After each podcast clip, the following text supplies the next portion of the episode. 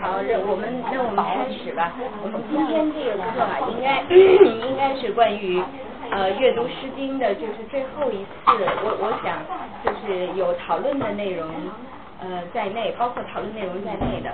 呃，但是之前我希望我们能够接触一些，就是关于《诗经》之中的名物。关于诗中的名物，就是所谓名物，就是它其中所涉及到的一些东西。那这样 可能能让我们就是发现，呃，和这个产生的这么古老的诗之间的一种沟通。呃，就是它是其实有很多在我们现实之中是存在的，呃，跟我们现实之中的生活也是呃有关系的，只是我们。现在意识不到它跟呃两千到三千年以前的《诗经》时代，具体说应该是两千五百年到三千年前的《诗经》时代的生活有什么具体的联系了。就是如果能够从这样的一个呃一个渠道去了解，其实《诗经》。和《诗经》中的生活，往往就在我们的身边，往往就在我们的生活内容之中，就是可以让我们拉近和这个上古文化之间的距离，就是更加容易理解。呃，呃，我我举一个例子，就是这个这种研究的方式，呃，是属于。它应该是在大类上属于文化人类学的研究，就它比较着重于物质和人的生活之间的关系，从这样的角度来了解和研究《诗经》，呃，来来了解和研究呃这个呃文化作品，呃，那么我们呃从哪开始入手？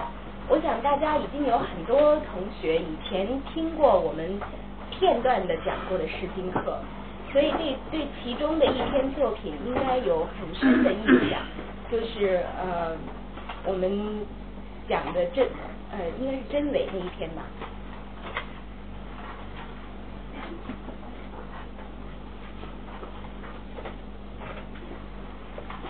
真与伪，方患患兮；是与女，方鼎兼兮。这个是不是还有印象啊？嗯。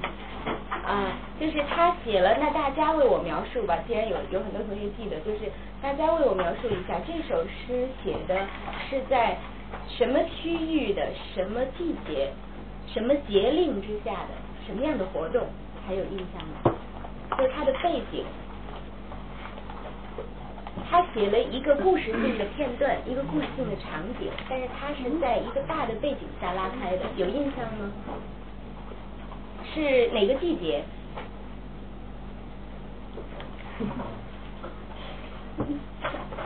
真与伪，方患患兮。是与女。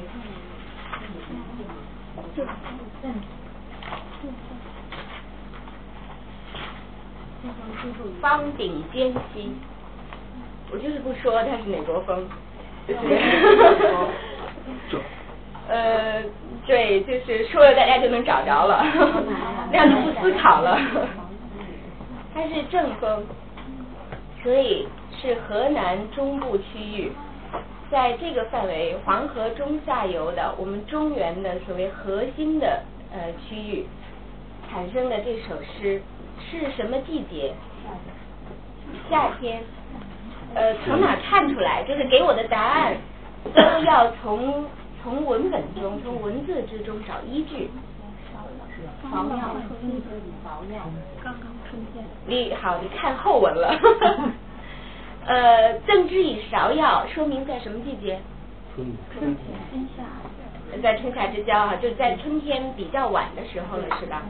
但是这个真与伪，方患患兮。刚刚也都刚刚刚刚。啊，是说清好，谢谢谢谢，嗯。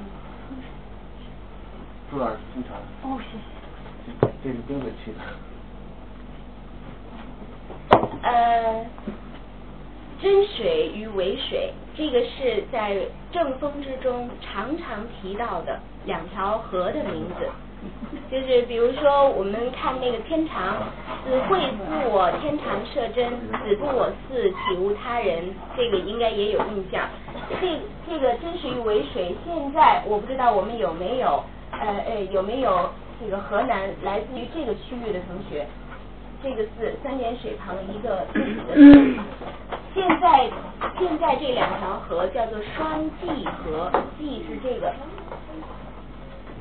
济。双济河就是济是源头的意思，是说这这条河最终是一条河，但是它是两个源头，就是真水和伪水，这汇成了最终汇成了一条河，现在叫双济河。那么就在这条河的两岸，就是可以说是孕育正风的主要的土壤。那么方焕焕是说正当正当河水缓缓而流的时候。它欢快的水势很满饱满，欢快的流动的时候，真与伪欢焕焕兮，是与女在这样的时节，我们说自然呈现出来这样的状态，河水水流呈现出来这样的饱满而且欢快流动的状态，应该是春天的水，对吧？就是所以我们从这个自然之中。应该能看到真候，就是能够看到天气、季节、节令的真候，能够判断这个究竟是什么时候。那一位年轻的男子，《诗经》之中的士，应该指年轻的男子，而地位又高于我们所说的这个所接触过的蒙，对，就是他应该是有一定的地位，不是很高。就是或者他因年轻而还没有就是获得授予爵位等等，但是他应该受过一定的教育，所以他的阶层是就不属于平民的阶层。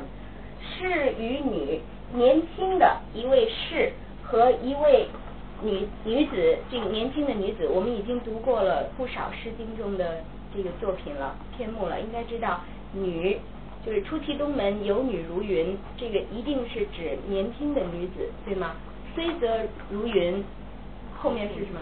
非我思存。虽然美女如云，但是不是我心中所怀想的那一位。这个，所以我们应该知道，这个是年轻的女子。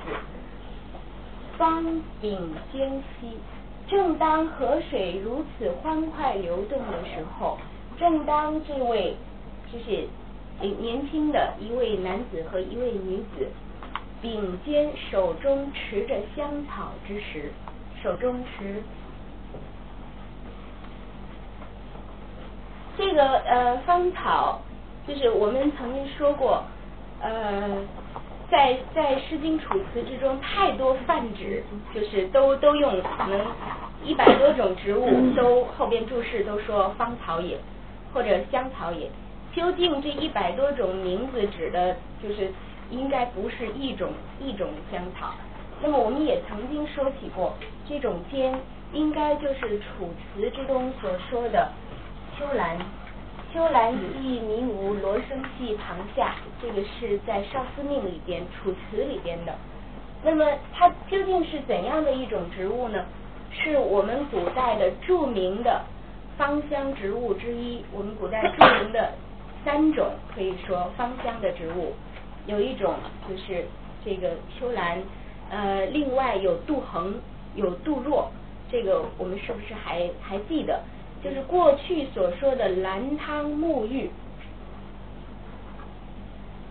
所谓兰汤沐浴，主要是指用这几种植物榨取出来，将它捣碎以后榨取出来的汁液和水和这个沐浴的水热水搅在一起。所谓汤，就是指热水。这个掺在一起，就好像我们现在大家要 要这个呃有一个有一个芳香浴一样，或者是很多地方都有这样的呃呃服务，就是它会加什么样的自然的植物进去，这个是在上古时期就有的。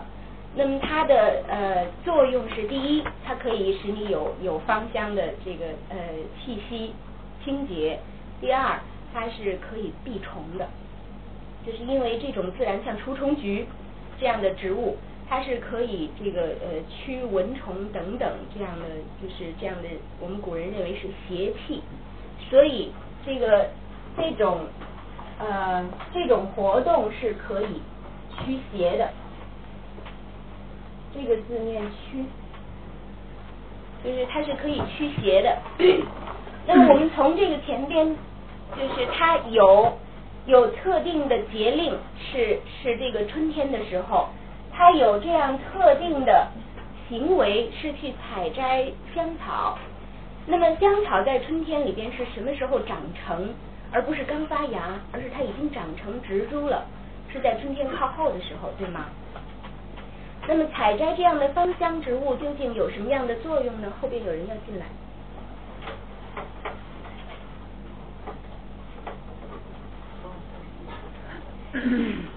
后边你哎，就是差点说后边有人要进来。那采摘这样的芳香植物。有什么样的作用？它有一样特定的作用，是因为它服务于这个春天里边的特定的节日。就是到现在大家应该能够告诉我了，这个是一个什么节日啊？就是对我们呃，就是大家就是深深爱的一个节日。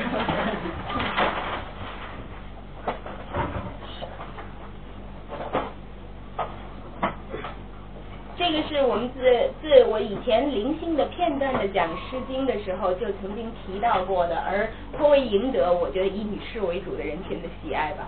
就是所谓上巳节，就是在农历的三月，在农历的三月的上旬，农历三月的上旬要有一个节日。那么，因为它在我们过过去都是有天干地支来配每一天的，所以这个最早它是要在三月的第一个巳日，所以命名为上巳节。后来从曹丕，就是曹操的儿子曹丕登基为魏文帝以后，就不采用这样繁复的复杂的这个编排的手段了，所以他就将这个呃曹丕就自己将这个这个节日固定在三月初三。这个就是现在我们的少数民族地区影响非常大的三月三，但是本来它是汉族的节日，但是呃现现在已经离开了就是中原地区，离开了汉族人的生活。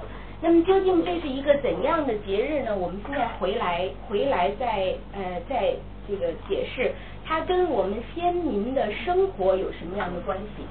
就是节日最早的来源应该都是生活。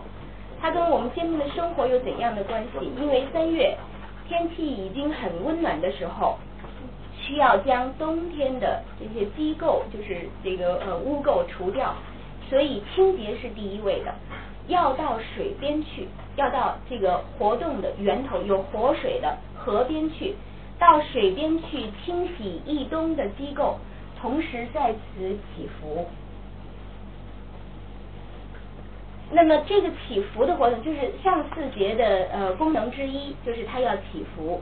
就所以我们刚才看到那首诗里边说：“真鱼尾方焕焕兮，仕于女方鼎间兮。”他们采摘的兰草应该是这个节日之中所需要的，就是因为需要沐浴。但是在这个节日之中，已经不是我们很难想象会这个众人聚在一起当场沐浴这样的这样的场面，就它已经仪式化了。就是他需要在这个仪式之中需要兰草，就是呃来完成这样的一个仪式，而不是而不是居住沐浴。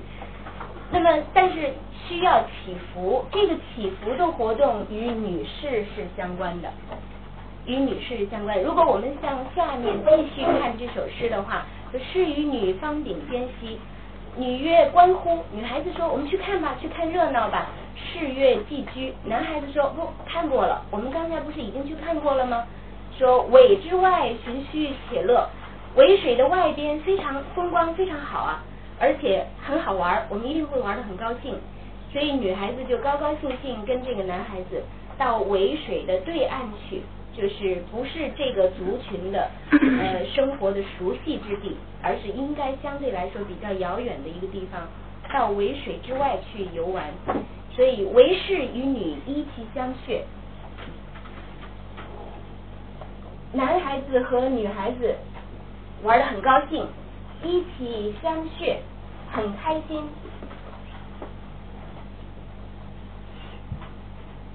相谑，会相相互开玩笑，相互调笑。那么男孩子有的同学应该都能够像我一样讲出来了。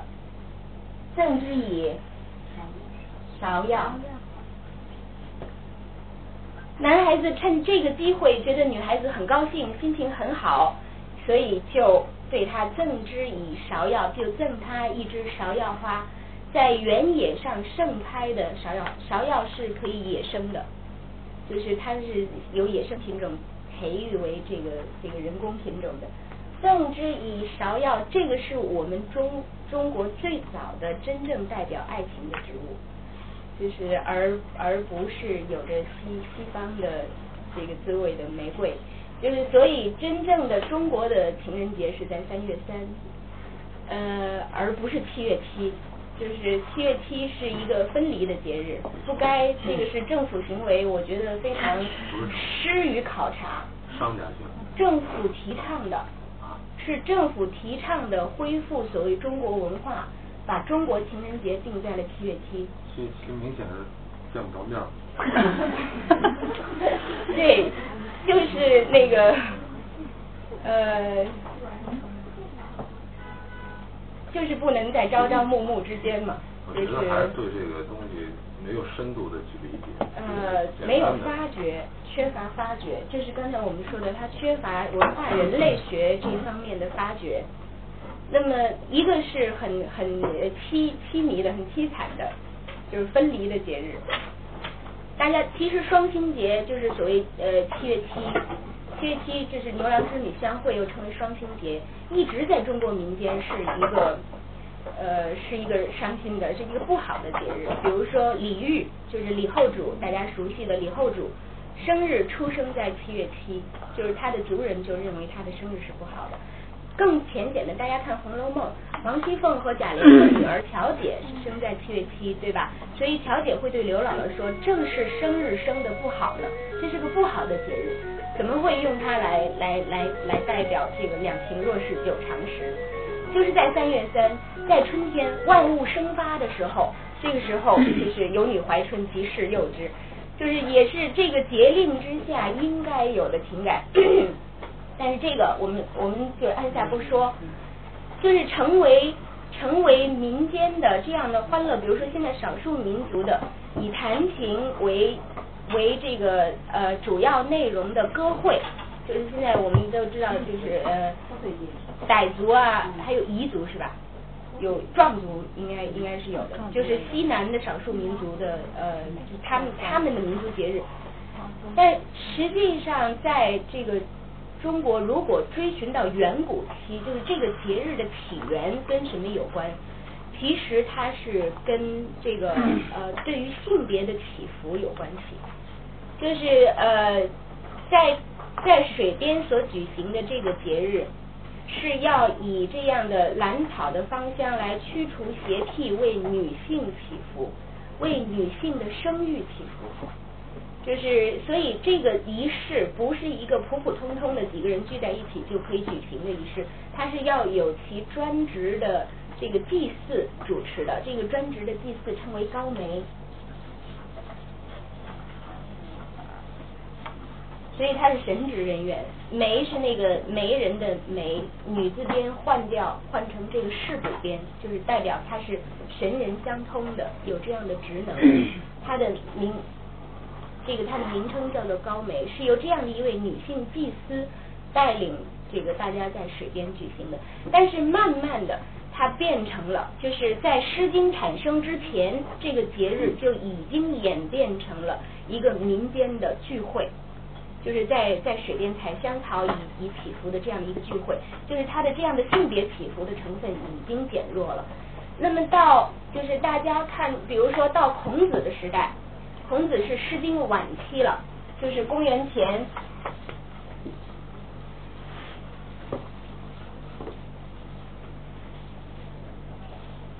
呃，公元前六世纪到五世纪之间的时候，孔子在。到孔子的时候，这个习俗就已经变成了一个呃普遍的民间在春天的时候，而且是在春天的三月。我们知道正二三为春，所以三月春天的三月应该是称为暮春，就是暮春时节，大家要到原野上去，要放怀，要这个身心放松。在呃，在孔子《论语》的世作章里边有这样的一段记录，说暮春者，春服既成。到三月的时候，暮春者，春服既成，大家都已经换上了这个春天的轻薄的、软的、舒服的衣服，春服既成，不会有倒春寒了。冬天的衣服都已经收收起来了，这个叫做既成，已经穿定了，穿定在身上了。暮春者，春服既成。冠者五六人，童子六七人，二十岁以上的成人冠者已经加冠的，已经举行过冠礼的成人五六个人，童子六七人，蹦蹦跳跳的孩子要多一些，所以这支队伍是很快乐的。到日乎沂，到沂水去，到沂水去洗澡，到沂水去游泳。就是，所以我在讲这个《论语》的时候，曾经开过一句玩笑，就是孔子是会游泳的，大家是可以想象的。就是他脱掉那身穿了两千多年的圣人的衣服，他是会在大自然之中放怀的。玉乎沂，凤乎舞鱼，这是沂水边的一个高台，叫做舞鱼台。到沂水之中去游泳。回来以后，爬爬到岸上以后，爬到那个叫做舞鱼的高台上去吹风，把自己吹干。所谓舞鱼是说，这个这个台上的风很大，所以下雨的时候你会看到风把这个雨点儿吹得飞舞起来，所以这个台的名字叫做舞鱼台。玉乎沂，凤乎舞鱼，舞鱼非常尽兴，咏而归。回去的时候高唱着一路。大声唱着歌，这些人一起结伴回去，非常尽兴，非常开心。这是在暮春时节所做的事情，是什么时候？是上巳节。所以在孔子的时候，上巳节已经成为了一个游春的季节，也游春的节日。到呃，就是《兰亭序》的时候，就是呃王羲之的时候，王羲之的那个《兰亭集序》的最先几句，我们记得吗？有没有印象？《兰亭集序》的最早的几句？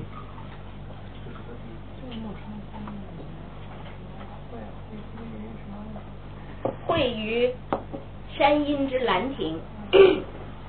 他们在在一个什么样的时候？就是大家一起会于山阴之兰亭。他说：“修细事也。”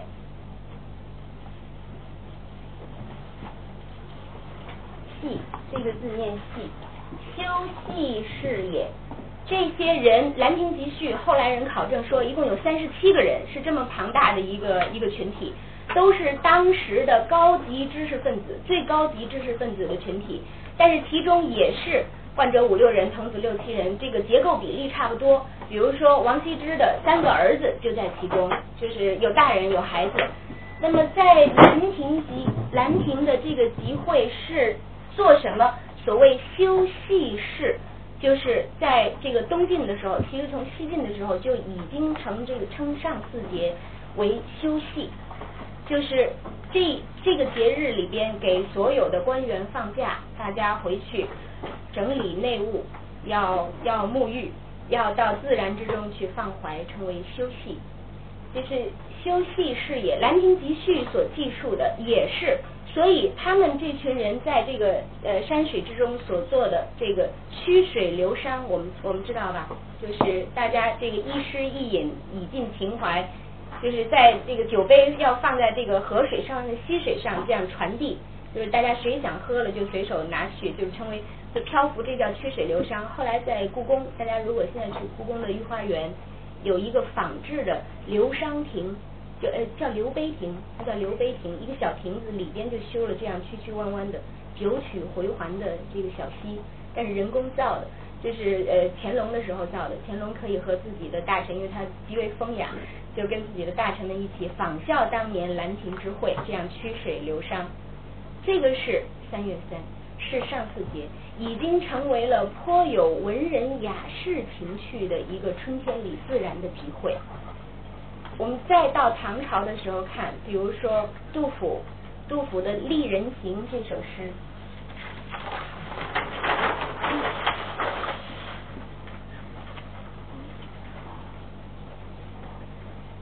嗯，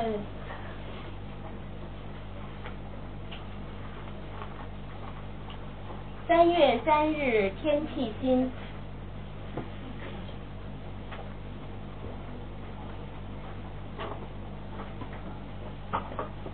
这是他最早的两句。三月三日天气新，天气如此清新明媚，这是春天，这是这个晴天丽日的时候。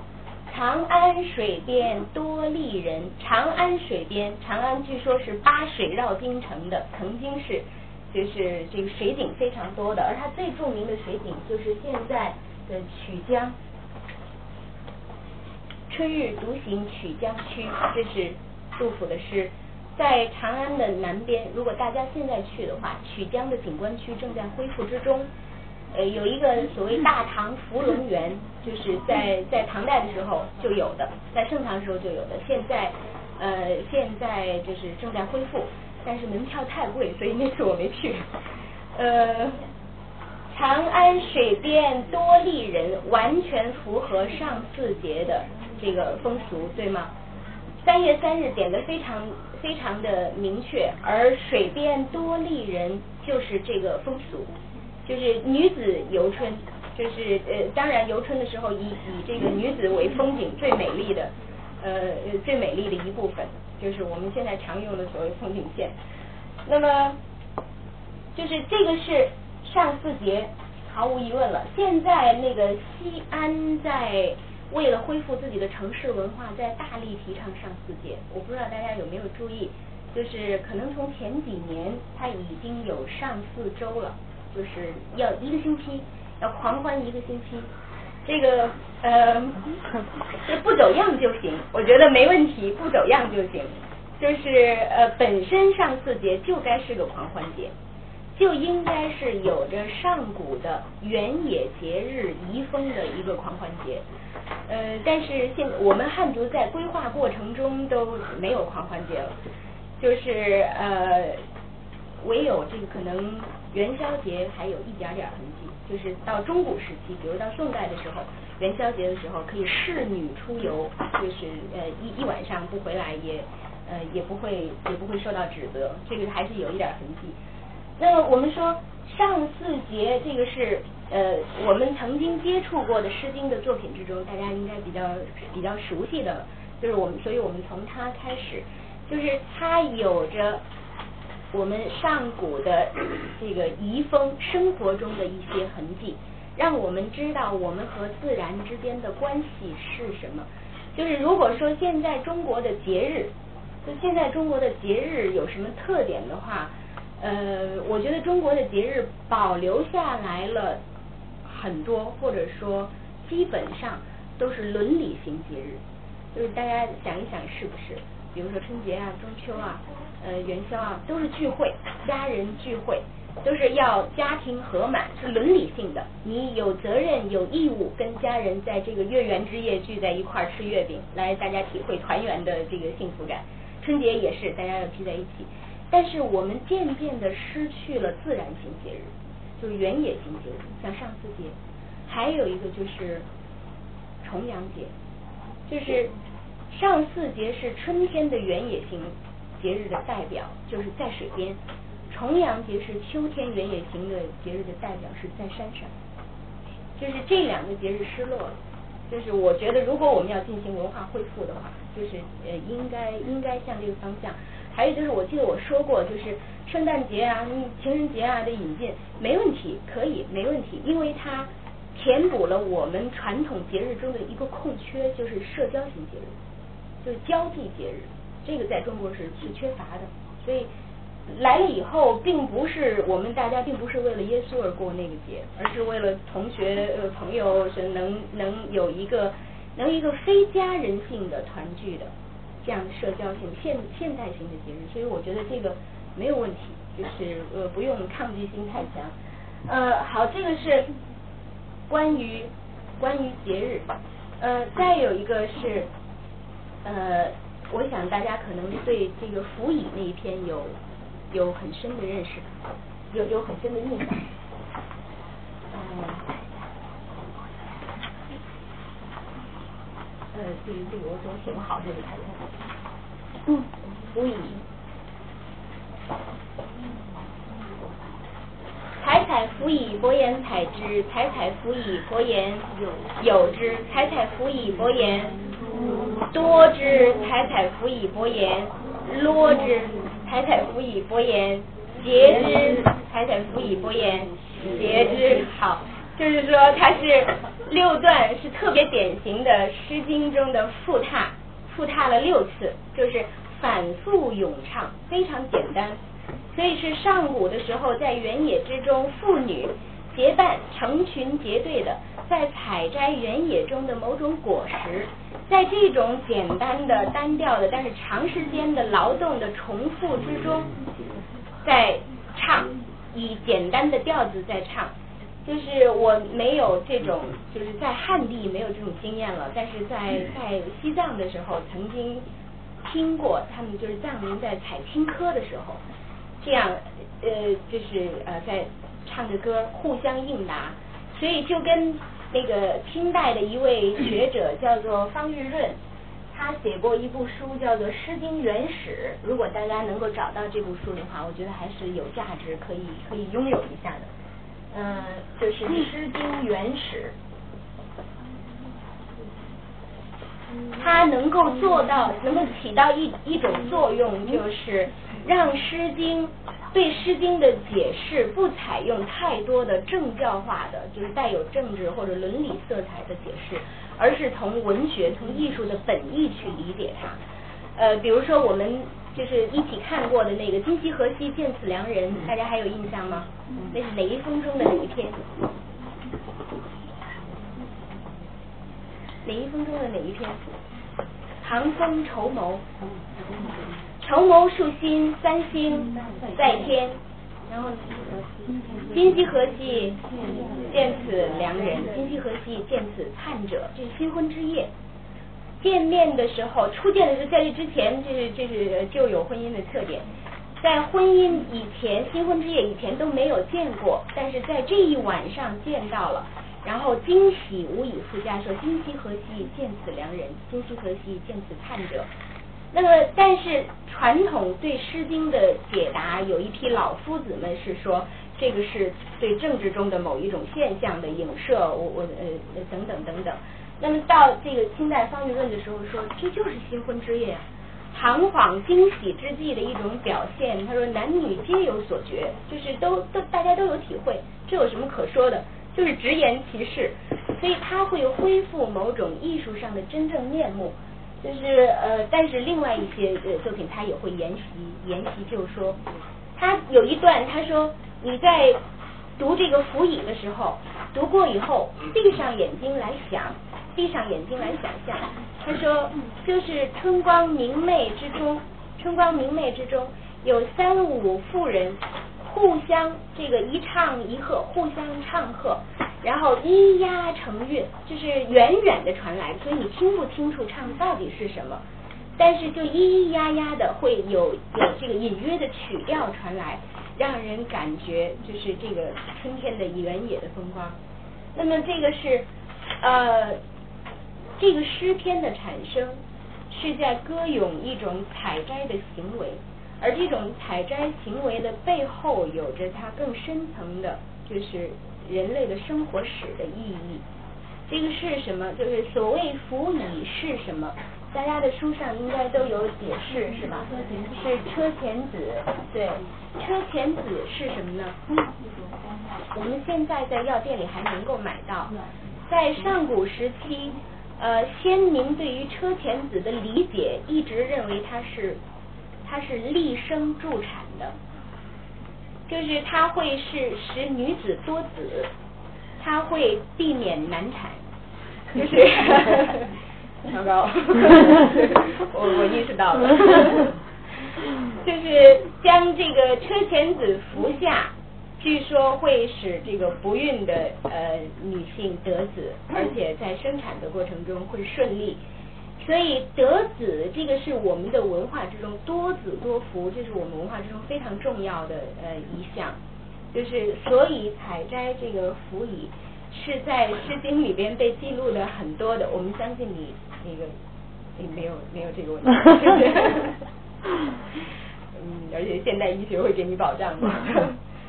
嗯，如果大家看，我想也是唐风之中有一篇叫做叫做《交聊》。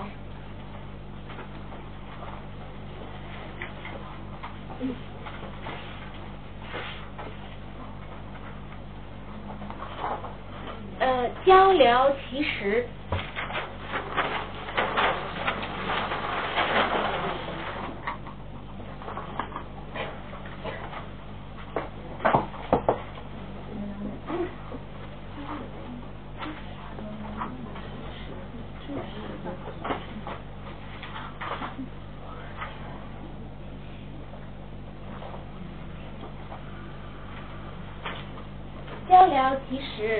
实繁衍营生，呃，它呃花椒花椒串儿，据说这个讲我没有没有现在还没有找到它的最终的释义，就是但是我们先从辜振甫先生辜振甫周振甫先生所说，周振甫先生说这个辽是花椒串儿，花椒串儿的结出的这个子实花椒一串一串的很很多。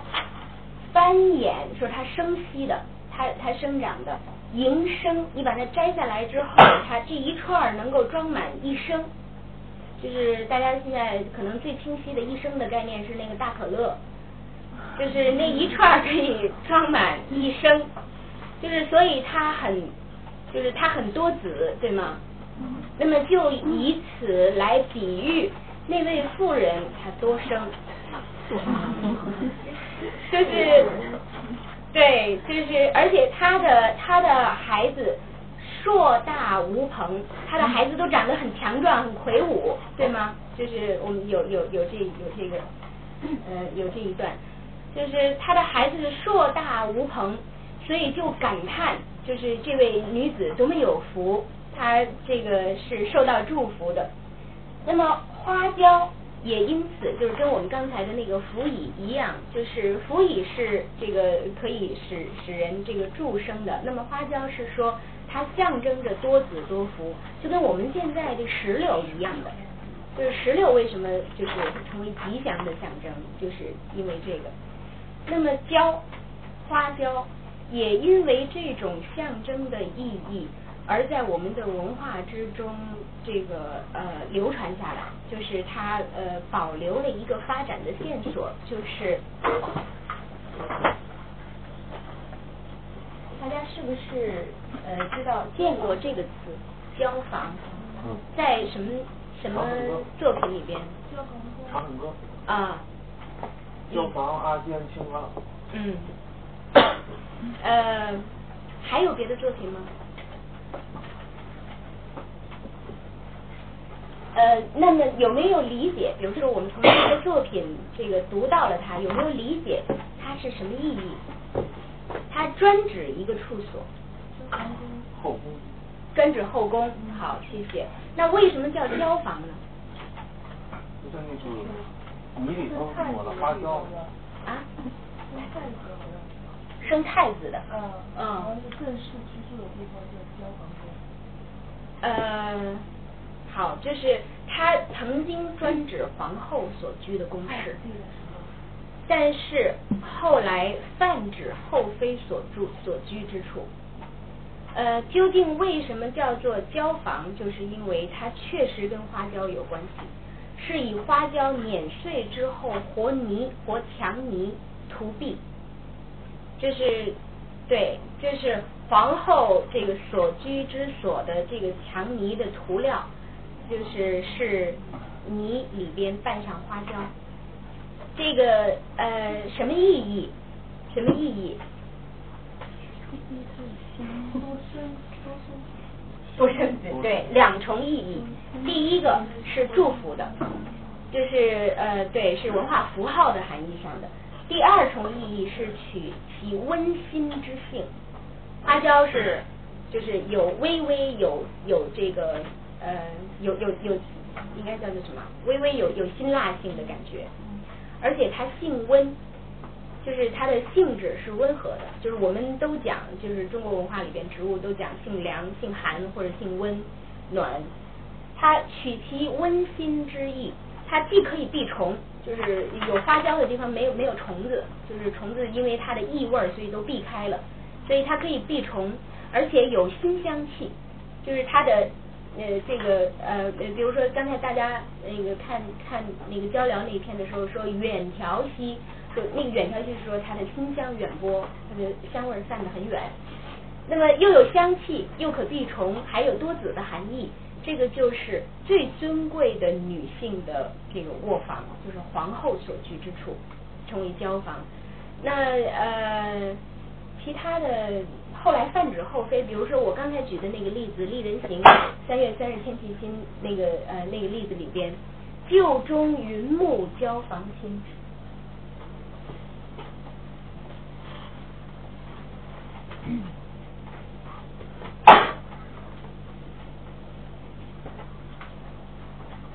旧中云木交房亲，就是就是魏封大国国与秦，就是呃杨贵妃的这个姊妹被封为秦国夫人、韩国夫人和国国夫人。那么是说在长安水边多丽人这个丽人丛中是有贵妃姐妹的。就是所以，但是他们因为身份尊贵，所以是在一层一重重云幕，就是用这个布幔搭起来的这个呃这个帐篷里边的云幕之中有交房亲，就是有这个后妃等级的人在其中，其实就是指杨氏姐妹。呃，像交房就是指只有很地位很尊尊贵的人才能够才能够享受。呃，像民间人，就是如果自己自己来享受，这个我倒没有看到过，是不是就就会被判为越礼？呃，我倒没有看到过，就是相关的资料。嗯，你比如说民宅，如果你建成，就是比如说五间或七间，或者是用什么样的这个殿顶，那那你就会你你就会获罪了。但是这个我倒没有看到过。但是民间的，在我们的文字作品里边，在诗里边。民间的女子所居之处不称标房，被称为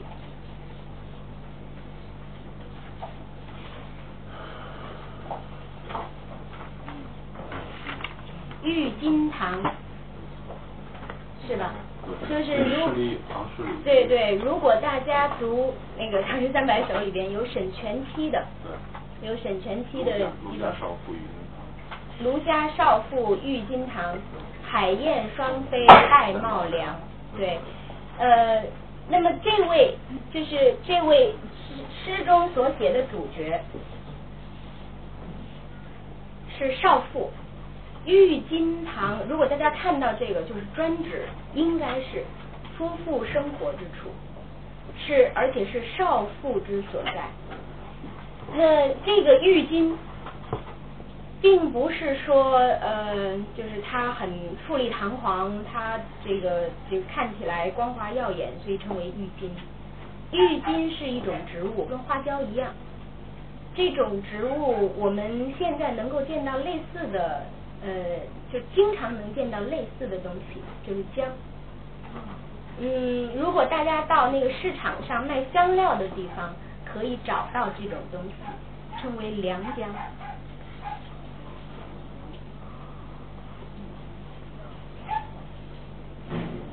开花很漂亮，里边切开以后，里边跟姜一样，但是颜色比姜要要重，就是姜是这种淡黄色的姜黄色，但是郁金的这良姜的颜色是橘红的。这个在呃现在在东南亚菜里边经常用到，是吧？啊，那个你熟做过，做过一次，用有有用了良姜吗？啊，就是那个东南亚有拿那个姜的那个花做一种。对对对，就是其实就是良姜的花，就很漂亮的。口感能给我们描述一下吗？啊，这些我们知道，是我们做的稿子。哦。对。看了图片是吧？嗯，对，看了图片，我第一次看到那个江的花。啊，很漂亮。嗯，对，非常跟想象完全不一样。非常纯洁。嗯，这这个嗯，就是良姜是这样的一种植物，就是它中间的芯儿 是橘红的，榨汁以后出橘红的汁，就是灿灿橘黄的汁，就是金灿灿的汁。而这种汁用来用来做什么？就是可以掺在墙泥里边。呃，对，做涂料，取其取其温馨，就是它可以避虫。呃，这个是它它的用途非常广泛，这是用途之一，就是这是这是图墙。第二，可以用来酿酒。呃，大家可以看《大雅》之中，我不知道大家拿的是不是全全本，《大雅》之中呃有很多都都涉及都涉及这种这种植物，呃。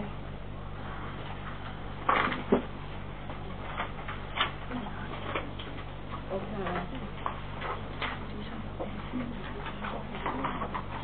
大雅这个荡之时，大雅荡之时之中有一篇叫江汉。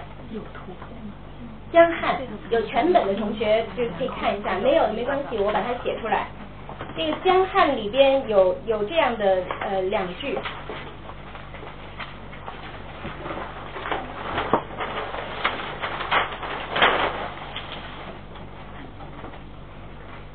嗯，这个认读起来可能有点稍微有点困难。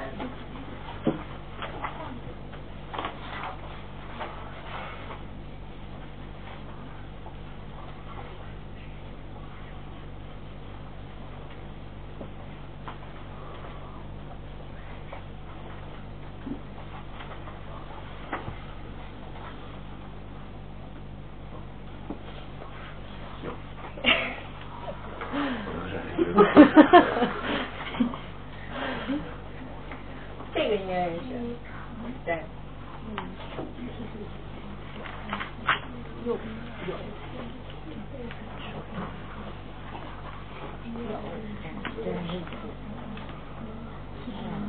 呃，我看啊，好像呃还有还有一篇叫《汉录》，嗯，查到。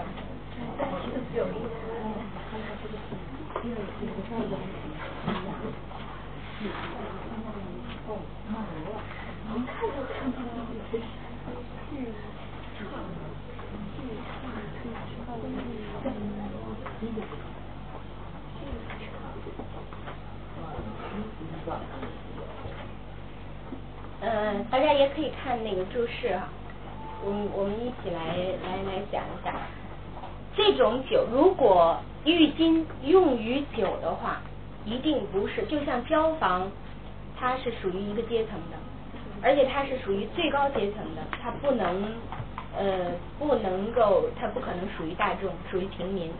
呃，但是这个是在就是上古时代，后来渐渐的，就是他呃他开始打破这种束缚了。李耳归赞说，拿起赞是一种盛酒的勺，用黄金制成的。这个这种勺前边有点像那个大家熟悉的那个阿拉伯油灯的那种那种形状，就是前面有一个长长的嘴儿。前面有一个尖尖长长的嘴儿，就是它盛酒出来以后，在倒酒的时候，那个呃那个流会会非常顺畅，所以因为它前面那个嘴儿是尖的，就是赞，但是这个呃这个赞呢是长把的，它是因为你像这个像这个呃这个铜青铜制的银这个装装酒的盛酒器里边去盛的时候，可以比较方便，这个把是玉的，所以。这这是龟，龟是指的它的玉把、玉柄，就是所以它是玉柄金赞这样去盛酒，这么贵重的华贵的酒器是用于祭祀，用于祭天，用于祭祖，用于祭祖，就是这个最高的祭祀仪式是天子的祭祀祭祀仪式，是天子之祭天，天子之祭祖，那么拿起来你的玉饼，这个金匙、金勺去盛酒，具畅亦友。呃，盛的什么酒？盛的是畅这种酒。这种酒是用什么酿成的呢？是用是用聚黑米黑米来酿成的。就是所以它酿酒之后是褐黑色的，酿成的酒是褐黑色的。这种酒据说畅美无比，非常好喝，饮之畅美无比，所以它获得一个专名，就称为畅。就是饮之畅美，这个字很怪，就是你看这个是盛器里边都是流的都是液体，看见了吗？就是像 这里边流的都是液体。就是它很稠，对，很稠，很浓稠。就是用黑米所酿成的口感畅美的酒，一有，有是一种青铜酒器，有点像我们现在形状啊，大家大略的去想象一下，有点像我们现在用的那种呃扁的壶，扁的那个，比如说那个呃军用水壶或者什么那那样的。就是它是侧的，而且扁的，立起来的，有称为专称为有，这种有青铜酒器专用于天和祖对祖这个祖先的祭祀里边。好，具畅亦有。再看下边说色比玉赞，这是另外一篇啊，这是大雅之中的另外一篇了。我们参照来看，色比玉赞一样，就是舀酒出来，黄流在中，说这个酒。酒液在这个里边，在这个勺子里边波动着，黄流在中。嗯，为什么是黄流？酒是黄色的吗？我刚才说酒是用黑豆酿成的，褐黑色的。为什么称为黄的？因为在其中掺了郁金汁，就是畅，聚畅这种酒。酿成之后，在其中兑入这良姜的汁，我们刚才说到的，这称为郁金的这种植物的汁，以后成为琥珀黄色。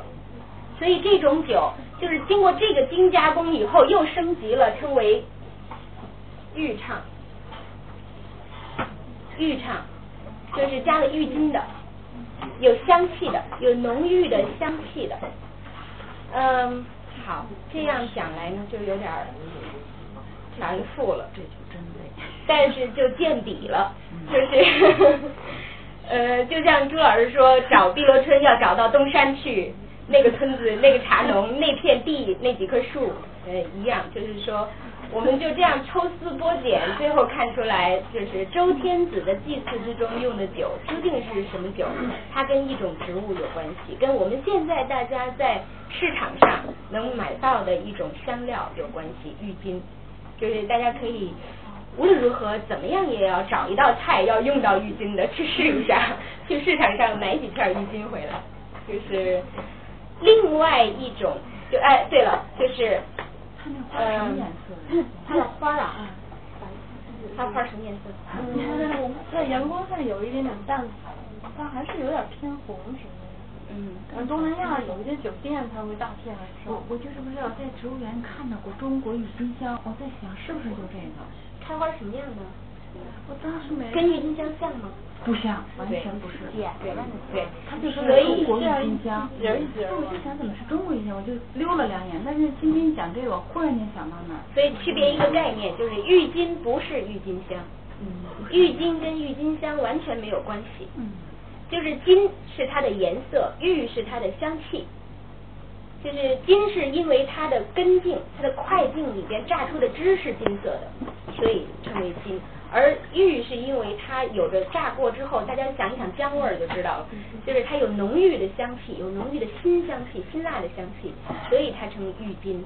那么呃，李白的诗“兰陵美酒郁金香，玉碗盛来琥珀光”，讲到这儿，我觉得大家应该理解了。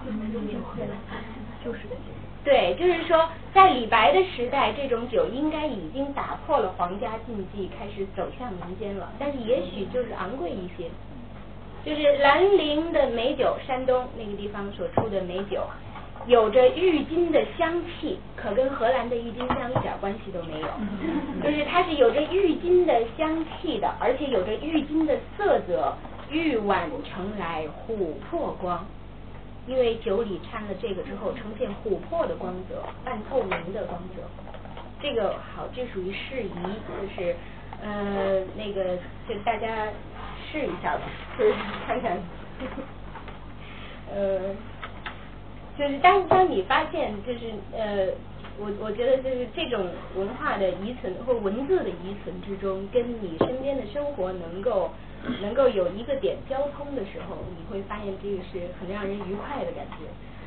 嗯，再有浴巾，它的染色的功能不仅用于酒，用于衣服，用于衣服。我们读《诗经》的时候已经知道了有一种，至少知道了有一种非常典型的用于染衣服的染料。是什么？茜。茜，对，茜在《诗经》里叫什么？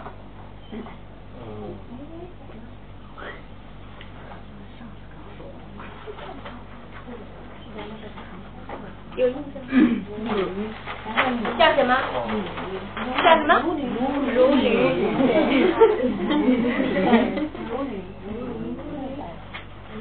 如履在板，对吧？对。就是其事甚耳，其人甚远。对他家就在我眼前，可是这个人心离我那么远。如履。就是后来被称为茜草，到唐代的时候就已经非常普遍的被称为茜草了。比如说我们这个呃有一首很著名的唐诗，但是我我不记得它的作者姓李，可我忘了他的不是李白啊，就是忘了他的名字。他有一首诗专写，他说黄陵女儿倩群心。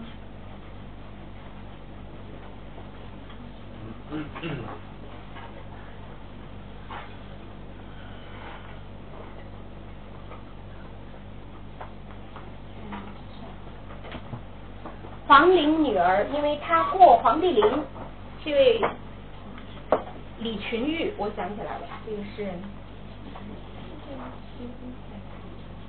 李群玉。他过皇帝陵的时候，碰到了就是呃就是当地的船家，他说皇陵女儿就是这个掌船的女孩子，欠群心穿着素心的。用茜草染成的红裙，所以这个茜裙是专指红色。就是大家读《红楼梦》的时候，茜雪那个女孩子是说什么颜色的雪呀？红色的雪。红色的雪是什么雪呀？桃花。我觉得是所谓落红成阵，就是对，就是桃花落下的时候，不是真正的雪，而是花瓣，就是像像这个。像像雪一样下来，呃，这个后后面后面他是什么？嗯，常州轻舟短棹唱歌去，水远山长愁煞人。就大家可以去去呃，如果有兴趣可以找一下。那么除了茜茜这种呃草所染出的红裙以外，女孩子所钟爱的另外的一种颜色的裙子，就是。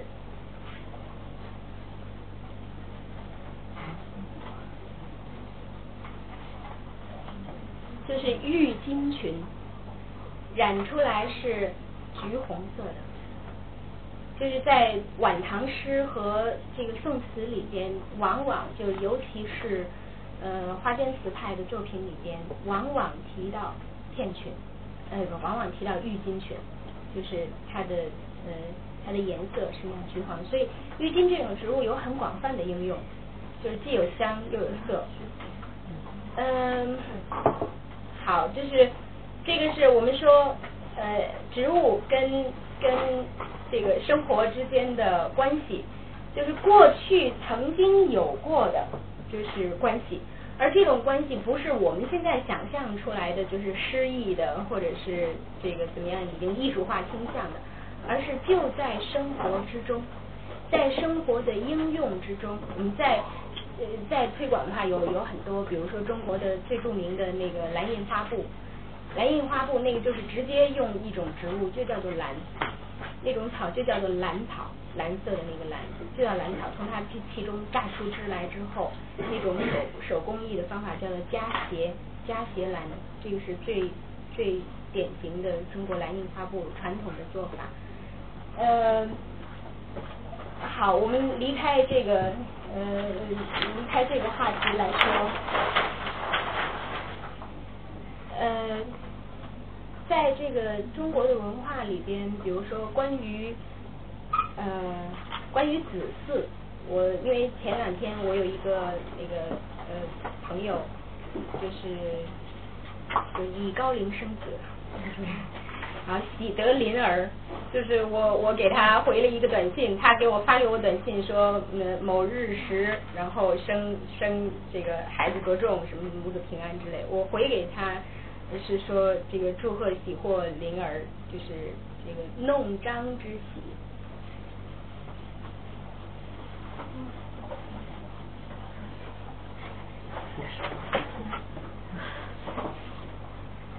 嗯。所谓弄璋之喜，这个是我们最传统的说法，祝贺生子，祝贺生了儿子，称为弄璋。对，很关心的是。生女儿称为弄瓦之喜，瓦对待遇很不一样。璋是用白玉所琢成的一个圆柱形的，就是这个长呃一个长方形的一个玉饰。所以生了男孩子，载之以床，就是大家可以可以在这个小雅里边找到。小雅里边有一篇叫做《思干》，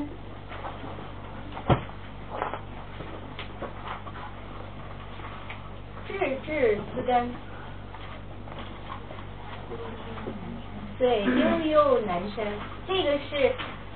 我深喜这两句，就是这个是我们的诗歌文学里边南山的源头。至至思干是说源源不尽的流动着的河水，思干是干是小的溪水涧水，思干。至至是说源源不停源源不断的流着，至至思干有有水有清灵的水在在这个身边有这个流动。悠悠南山望去，有杳然深秀者，就是有南山，就是这个是称为，比如说陶渊明、李白等等，就欧阳修等等所写山景的源头。我觉得在这儿悠悠南山。那么他写这个周民族，写周民族在某一地的定居，选择了非常美的环境，非常适宜生存的环境，所以开始在这儿。这个呃住下来，开始结构房屋，开始种种房子，你怎么选择？我懒了。哎呦，为什么？啊，就比较省心吧，不用老管。哦。嗯。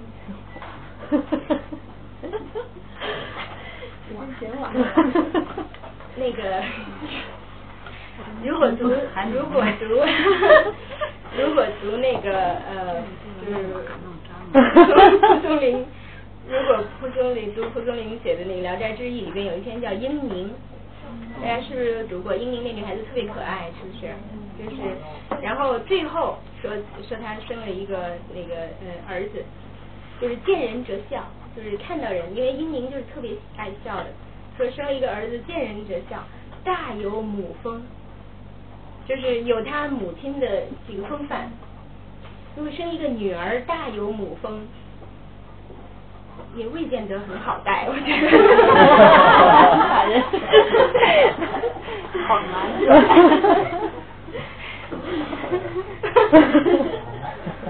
哈哈哈哈哈转一圈，你说，你说不好带。现在都颠倒了。哦，哦，男孩很好带，对，女孩很那个。嗯，好，就是我们俩，我不写了，我读一下吧，最后这两段。乃生男子，就说这个定居下来以后，有这样的集市，有这样的非常好的这个呃住宅了。定居下来以后，就是可能得梦，就是呃梦到是该生男孩还是还是生女孩。乃生男子载寝之床，就是生了男孩之后，就这个把他放在，就是床这个字的第一次出现在这儿，就是把他放在床上。载衣之长，给他这个穿上衣服。载衣之长，长我们曾经说过，就是上衣下长，对吧？是裙形的。所以这个男孩生了以后是要给他穿这个比较正式的衣服的。在弄之章，给他白玉的这个就是这个做成的章玉章来来做这个玩具来玩。其气惶惶。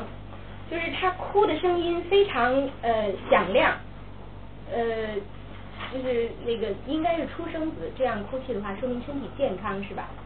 就是朱肺丝黄，就是然后又给它外边呃就套上彩绣辉煌的一个一个外衣，就是主要用来避膝来来遮腿。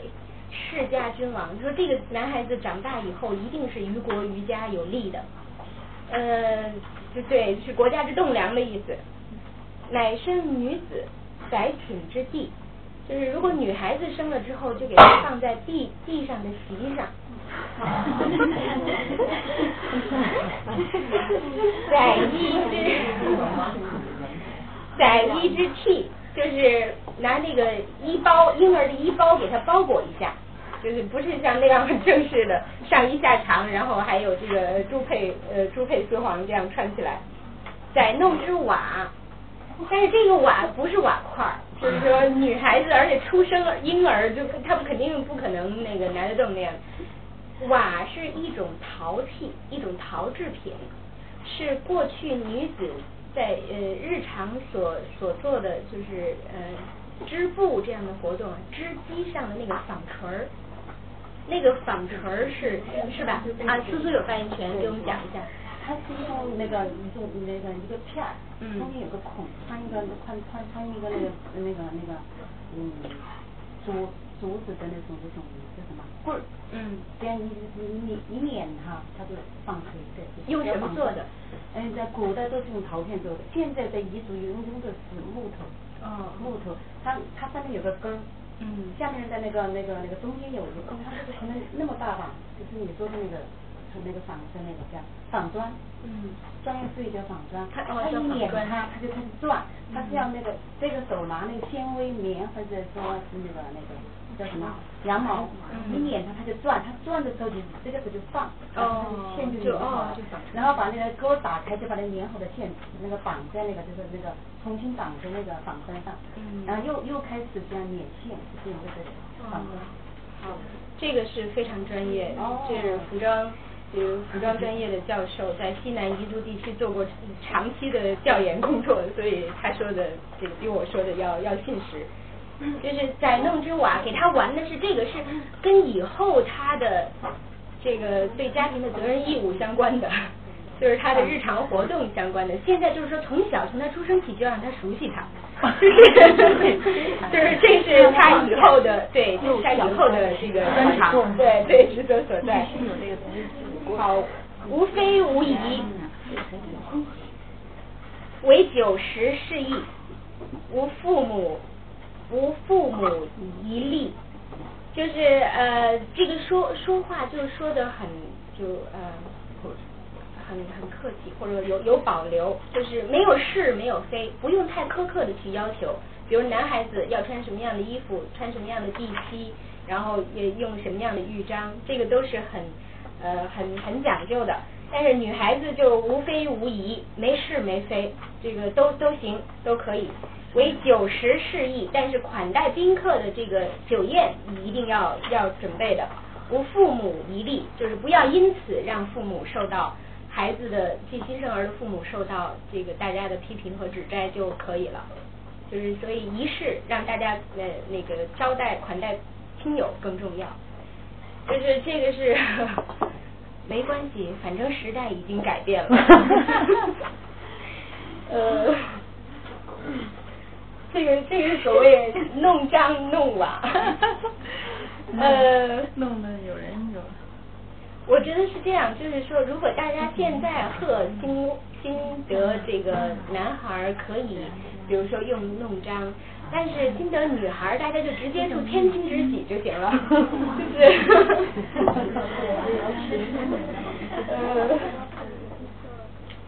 呃，好，这个是。呃，那个我们我们说就是某一种风俗遗存，可能跟我们现在已经没有直接的呃联系了。我刚才在想，如果这个还是在实行，那我们这个屋子里可真是一堆瓦。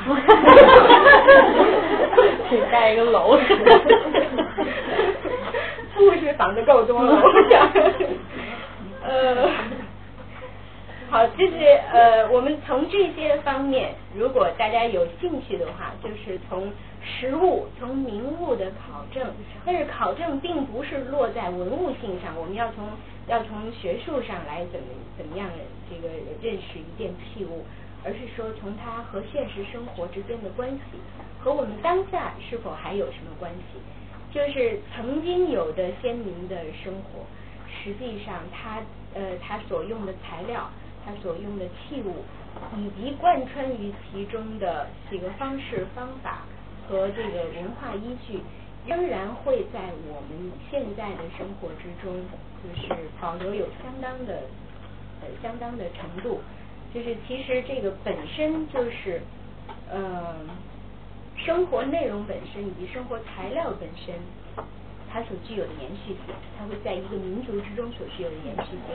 而且这样，我觉得也能够帮助我们比较落实的来理解离我们已经相当遥远的一些文字，就是可以使使它跟现实从某种程度上对应起来。呃，这个是我今天是准备准备讲到的内容。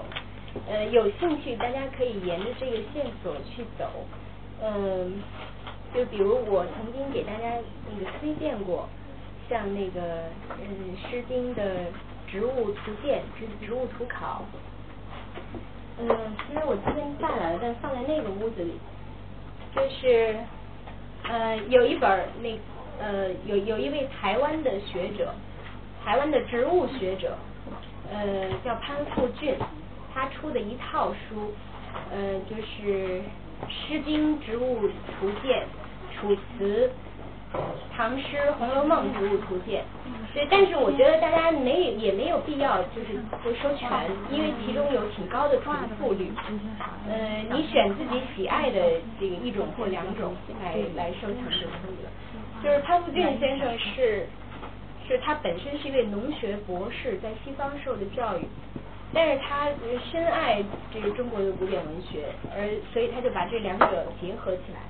就是把这个植物学跟这个古诗结合起来，然后用以来实证，就是在古诗词之中，呃，曾就提到的植物，在我们现实生活之中是哪些植物？其实这个，我觉得他做的是非常有意义的一件事情，就是让我们大家意识到，其实，呃，这些曾经在就是。呃，被古人所描写过的、感受过的这个自然世界，其实就在我们身边。就是呃，每一个人只要就是具备这样的初步的知识，你就会意识到，就是比如通过一棵简单的植物，就可以非常直接的达到与某一种这个古老的诗情的相通，而且也会意识到，就是那一个人。那一种生活，那一篇作品，其实只不过是跟我们相隔某一段时间而已。它是曾经有过的一个真实的存在，跟我们一样，跟我们的现实生活一样，是一种真实的存在。这是呃，就是避免那种概念化的理解，我觉得，而把它兑现成为活生生的现实。就是我觉得这个是功德无量的事情。呃，那个潘先生。若干年前，他出这套书的时候，应该至少有五六年了吧，在大陆出版啊，这是。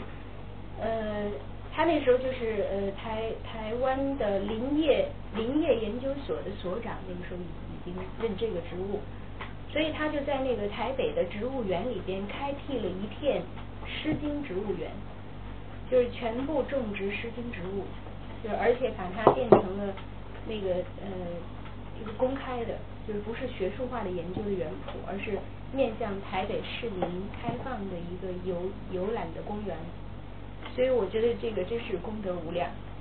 呃，我曾经跟朋友说过，如果我我这个去台北的话，第一个先去这个故宫博物院，第二个我就要去找这个诗经植物园。呃，如果大家有机会，我觉得也也不妨就去看一下。再有就是，那个是我说的是，就是呃，当代的学者他所从呃从这个现代自然科学的角度所所做的工作。呃，我还有这个一本，我我记得已经跟大家说过了，不妨再说一下《毛诗品物图考》，就是这个是这是一个日本人的这个作品，就他们在研究中国的古典文献上是非常下功夫的。那他的这个呃呃考证和分类是按照就是草草木。鸟兽虫鱼这样几个呃几个单元来进行的，呃，其实它主要还是涉及于自然界，动物与植物，就是对于器物的考证它没有涉及。其实我觉得无论是器物还是这个民俗活动，我觉得这个都都有呃呃有这个。我觉得都非常有有这个有意思，就是可以如果有兴趣，大家都可以找到相关的呃作品。呃，就是对于《诗经》，呃，孔夫子有一句话，就是他说，呃，对他自己的儿子说，他说：“小子何莫学夫诗？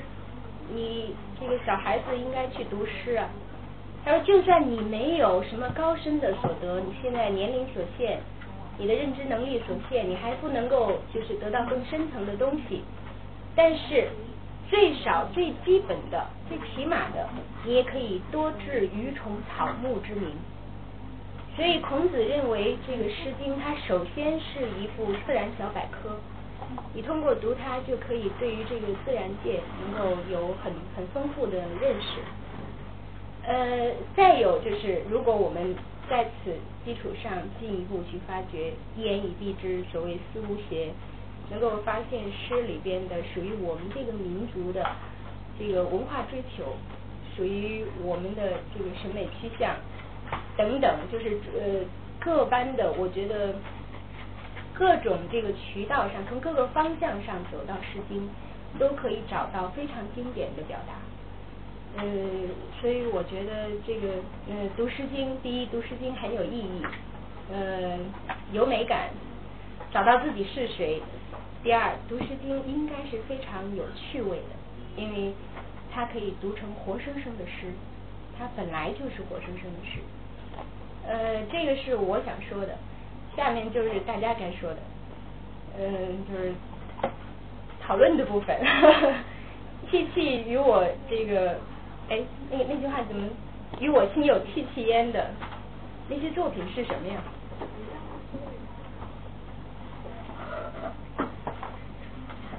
能告诉我，就是说，比如说，每人能够举给我几篇，就是在读的过程中，觉得对自己有有所打动，觉得自己有有感触的作品吗？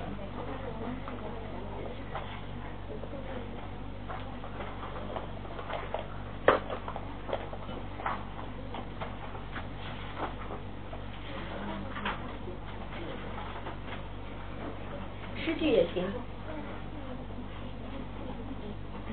那个我觉得这个就可以就可以结束了吧，这个可以关了，就是 我们大家来来这个随便讨论就可以，嗯。嗯。